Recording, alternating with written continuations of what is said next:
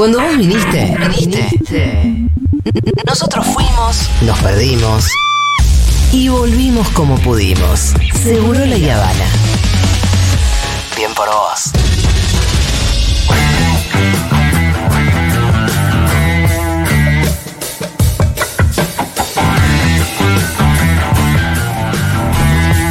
Bien, estamos con Quique Viale eh, en la mesa de Seguro de Habana. Quique, ¿cómo estás? ¿Cómo están? ¿Cómo te estás llevando con este asunto? Y ahí estamos, ahí estamos. Tratándolo internamente y Mm. Sí. externamente. Interna y externamente. Sí, sí, sí, sí. Pero bueno, eh, son momentos que, bueno, desafíos, desafíos. Sí, sin duda, gran desafío, Gran totalmente. desafío, sí. Y en nuestra materia también, ¿eh? En la materia socioambiental, los desafíos son enormes, enormes, y eso vamos a tratar de hablar hoy.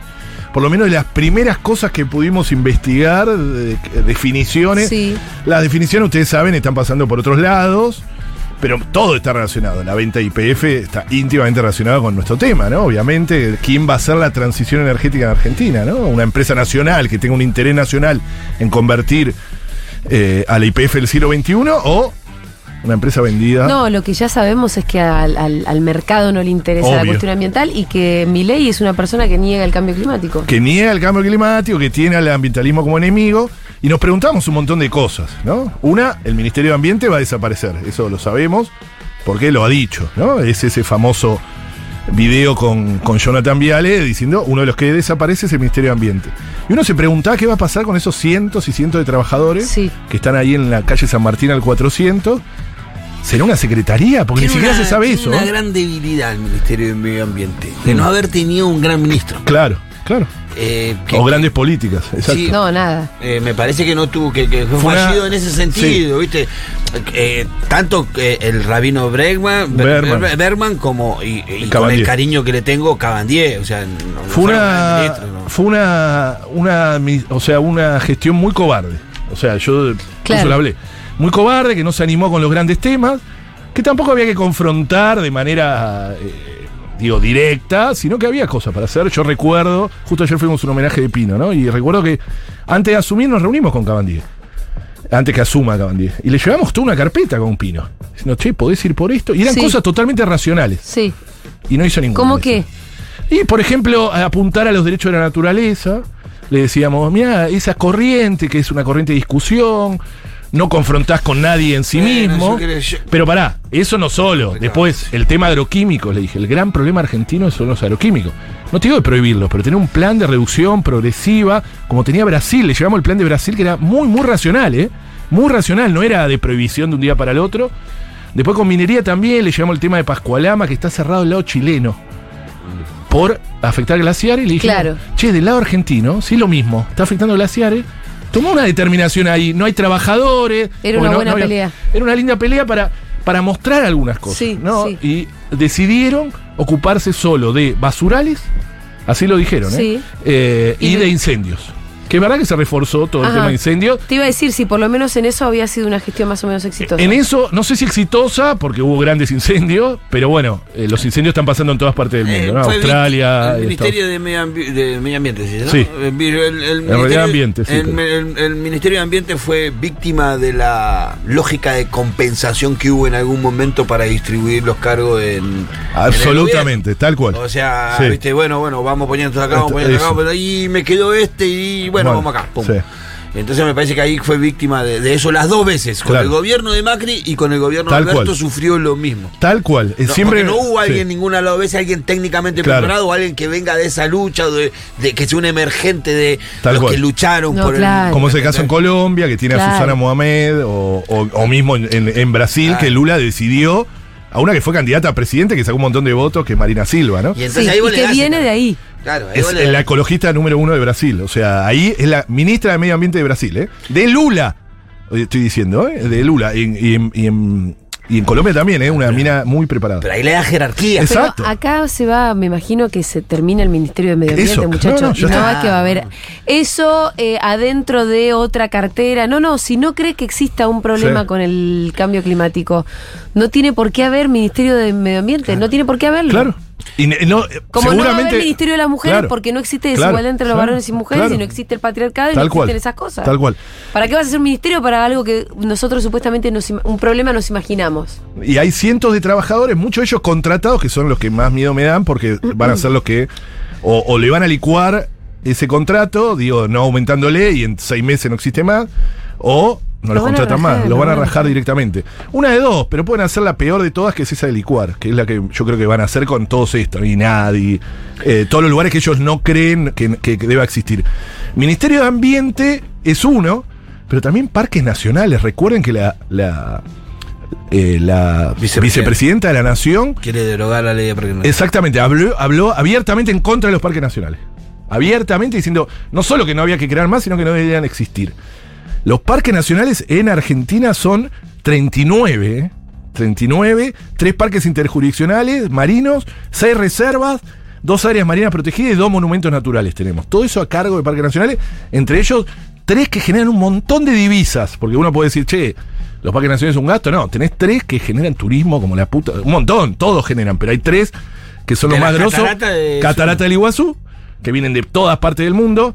Lo- la- el de glaciares, De glaciares, claro. el de glaciares que también de todas partes del mundo, y el Nahuel Huapi, que también de todas partes del mundo van y lo visitan. Pero además tenés un montón más, Claro.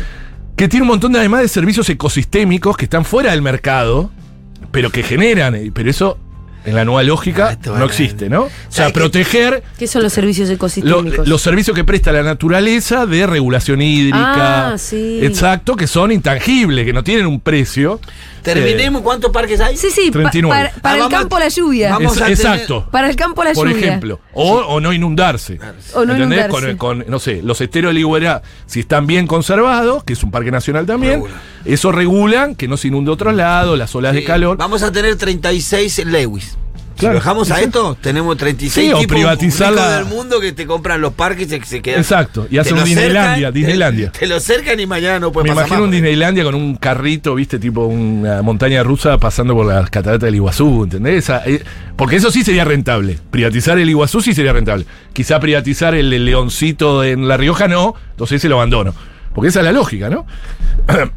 cientos y cientos de trabajadores súper preparados. Si hay un lugar que están súper preparados que fue tan injusto, porque fue injusto todo, ¿no?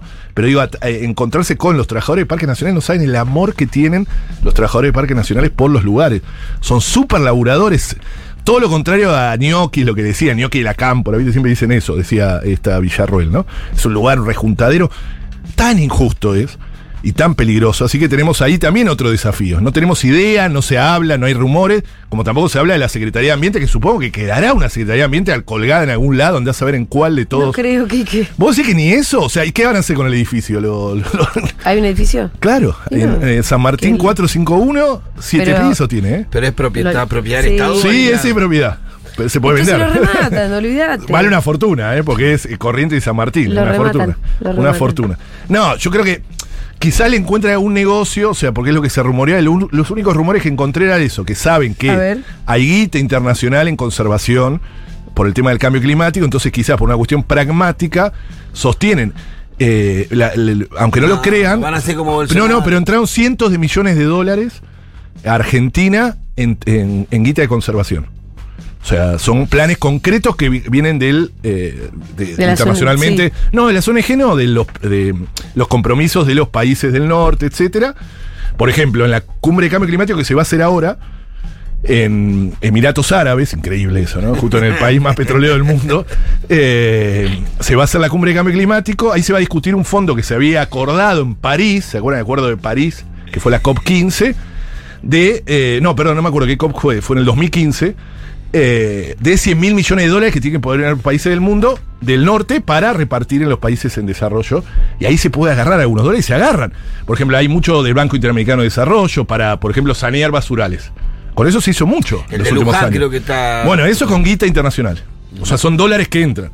Entonces yo creo que por el lado pragmático van a sostener algo de eso, porque no son, en eso saben que pueden entrar dólares y, y van a sostener esas estructuras. Lo que no va a haber es controles, no va a haber, porque no, creen en eso. Y después también tienen, acuérdense que el Estado Nacional tiene el mar argentino. Porque la mayoría, o sea, pero ya, ya dijo Lynch que, que vamos a hacer con sí, eso. privatizar las ballenas. Hasta, no, Hasta las ballenas, todo el mar y las ballenas. Imagínense las ballenas. hay planes para eso. Yo una No ballena vengas me compraría. No vengas acá a traer planes para lo que ya hay planes. eh, que, que te pido Es verdad, es verdad. Está Ya resuelto planes, pues ya está resuelto eso, no traigamos más problemas. Pero como me eh. decían el otro día en mi cumpleaños, una familiar me decía, pero no lo va a hacer. hija". Sí. ¿Viste cuando te dicen no lo va a hacer? No lo va a hacer? Es el argumento más Van a distópico estar- de esta campaña. La Van a estar, van a estar en Puerto Madre Sí, sí, sí. con una con una largavita que le va a amiga, 30 sí. segundos nomás para ver y Claro. se le va a cortar y dice, no, mentira lo de Milei, van a decir. No, señora, se le acabó el tiempo, no puede mirar más ballenas. Terrible. Pero bueno, la COP, 20, que es la COP 27, está la cumbre de cambio climático, se hace del 30 del 11, o sea, 30 de noviembre, al 12 del 12. Es decir, que en el medio hay cambio de autoridades. Yo ya estuve en una cumbre que fue la del 2015. Ah, con, con Cuando cambiaban, sí, era increíble porque estábamos con Pino, me acuerdo. Entonces estábamos un día discutiendo con los que salían, que en ese momento era eh, kirchnerismo, o sea, era Cristina, la gente de Cristina, con los que entraban de Macri, que venían con otra posición. Entonces, Claro. en medio de la cumbre, y ahora lo mismo, ¿no? O sea, van a ir los primeros días los, los salientes, y en un momento van a venir estos locos y Ay, Van a ir es esto, increíble que pase eso. increíble. Como cambian, como eh, Claro. En el camino. van al mismo cuarto Sí. hotel, pero cambian cambian. Dicen, ahora me toca a mí, me lavaron todo, sí, sí, sí. y Pero todo distinto. Pero van Pero- a ir los de Milei. Yo creo que no van a ir. Yo quiero que es una falta de Pero a la vez es un lugar para conseguir mucha guita, si quieren, si son inteligentes. Eh, guita, dólares, digo. Dólares que no, no por, por el compromiso moral, No, sino. no. Los digo, dólares lo van a conseguir las privatizaciones. y- Bueno, de- ese es otro tema. IPF. Ustedes saben, lo hablaron recién, en parte. Puso a un tipo de Tecpetrol, que es Techín, de Paolo Roca. Horacio Marín, no sé si hablaron de eso especialmente. Hablamos de eso con ese habías- número. O sea, que es en parte propietario también del parte del 49% de IPF. Entonces, para mí el desguace de IPF va a venir comprando acciones. Mm. No va a ser un acto de un día, No. lo vendimos. Lo van a ir desguazando. Exacto. Ese es el Van a gran entregarle problema. los activos a la jueza. Exacto. Eso por un lado, después vender más acciones y un día el Estado Nacional no tiene más el 51. Y el día que no tenga el 51 Sí. no tiene más el control. Igual el tema es que es, esas acciones están en el Fondo de Garantía de Sustentabilidad. Se supone que para vender acciones de IPF necesitas dos tercios del, De de- Todo se supone. Congreso. sí. Eh, Entonces, sí, digo, vos sabés más de las cuestiones No, no, legislativas, no. pero yo entiendo eso. sí, Igual Lo sí, claro que, que- que- que que nunca se sabe. nunca se sabe de qué manera van Sí. a lograr Acuérdense los este que- cometidos, o si es que los van a lograr, ojalá que no. Sí. Pero creo que una de las prioridades va a ser evitar esa venta. Sí, por supuesto. Sí, no es la que única. el problema que es que mientras nos, ah, nos van a vendiendo otra cosa, como la, ah, viste, ARSAT, que ya dijeron. O sea, te va- que eso no va a reclamar nadie por ARSAT, de la sociedad. Mm. ¿Entendés? Es o sea, más fácil porque venderlo. lo vendés en dos minutos a Carlos Delim, que lo quiere, ping, pum, ya, ya está, no más. Eh, va a ser difícil, va a ser difícil. Yo lo de IPF, a ver, el gran problema que tenemos, nosotros confrontamos en muchos casos con, con IPF, pero no es lo mismo, o sea, pero no es para nada lo mismo no tener una política de Estado que pueda apuntar a la transición energética. Si vos lo vendés a los privados, es renta en el corto plazo, no hay una política nacional y todo lo que además ya sabemos, ¿no? Los precios nacionales, etcétera. Sí, aparte te gravísimo. un daño ambiental sin sacar ningún provecho para el país. Es que lo que va a hacer es el cortoplacismo y por supuesto que o sea, la que te causas un daño, por lo menos sí. que te quede algún dólar. A ver, con, con masa de presidente, ya lo dijimos esto, pero con, con un presidente normal de, presi- de- en la primera magistratura, los debates eran del siglo XXI. Sí, hay que salir antes del petróleo, no, pum, pam, pam. Con este tipo son debates del siglo XIX o, o- o principio del XX. O sea, lo que vamos a discutir son otras cosas. Vamos a discutir derechos elementales, los básicos, los de primera generación. ¿Te acordás que nos enseñaban eso en la facultad? Derechos humanos de primera, segunda, Sí. tercera. Los, los ambientales son de tercera generación. De la década del 70, empezaron en la década del 70 del siglo pasado, hace poquito.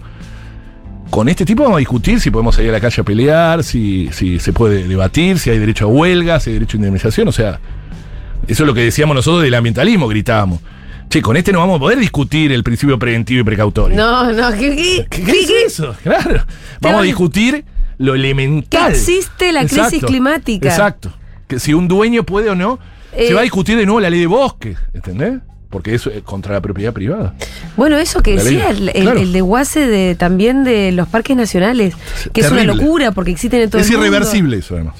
Es Quique, eh, tuvimos poquito tiempo, Sí, pero nos encontramos en La el próxima, Sí. quiero hablar de el que va a ser, eh, ahí sí, el secretario de Agricultura. Ah, bueno. Ese es un buen, un buen dato y algunos datos más. Y el Importantísimo. secretario de Minería, que ya hay algunos datos. Importantísimo. Bueno, nos vemos. Nos vemos la próxima. Hasta pronto, Quique. Hasta luego.